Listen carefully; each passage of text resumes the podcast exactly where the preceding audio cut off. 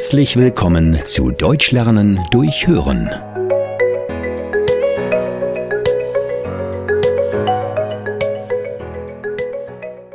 Das schwarze Schaf sein. Bianca lebt in einer großen Familie.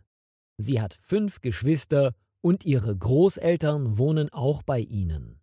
Bianca sieht ihre Oma sehr selten, wenn sie etwas kocht. Aber heute ist ein besonderer Tag. Biancas Vater hat Geburtstag.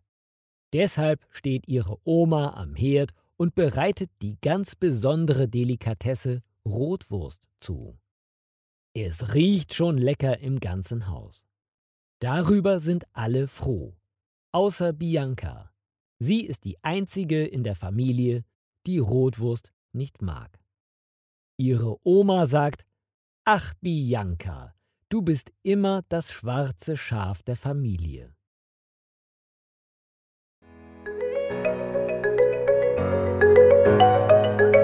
Vielen Dank, dass du heute wieder mit dabei warst.